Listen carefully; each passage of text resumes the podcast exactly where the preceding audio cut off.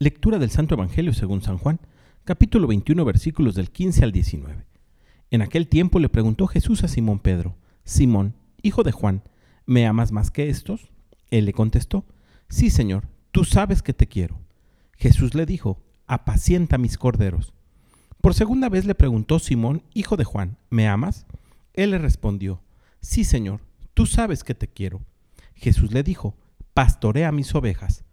Por tercera vez le preguntó, Simón, hijo de Juan, ¿me quieres? Pedro se entristeció de que Jesús le hubiera preguntado por tercera vez si lo quería, y le contestó, Señor, tú lo sabes todo, tú bien sabes que te quiero. Jesús le dijo, apacienta mis ovejas. Yo te aseguro, cuando eras joven, tú mismo te ceñías la ropa e ibas a donde querías, pero cuando seas viejo, extenderás los brazos y otro te ceñirá y te llevará a donde no quieras. Esto se lo dijo para indicarle con qué género de muerte habría de glorificar a Dios. Después le dijo, sígueme. Palabra del Señor.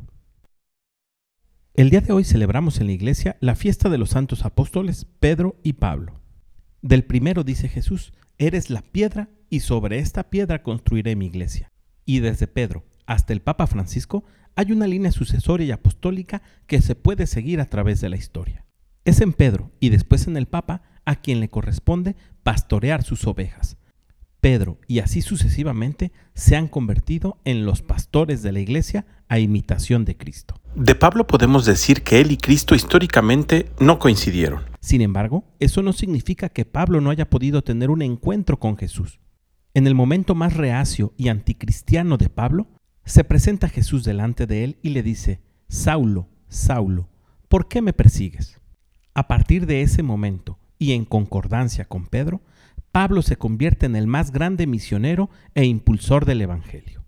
Hoy la Iglesia quiere que tú y yo recordemos que estamos llamados a insertarnos en esa piedra que es Cristo, a formar parte de la Iglesia y también asumir nuestro papel de misioneros y convencer a otros, no solo con nuestras palabras, sino con nuestro testimonio de vida, que siempre podemos encontrarnos con Jesús.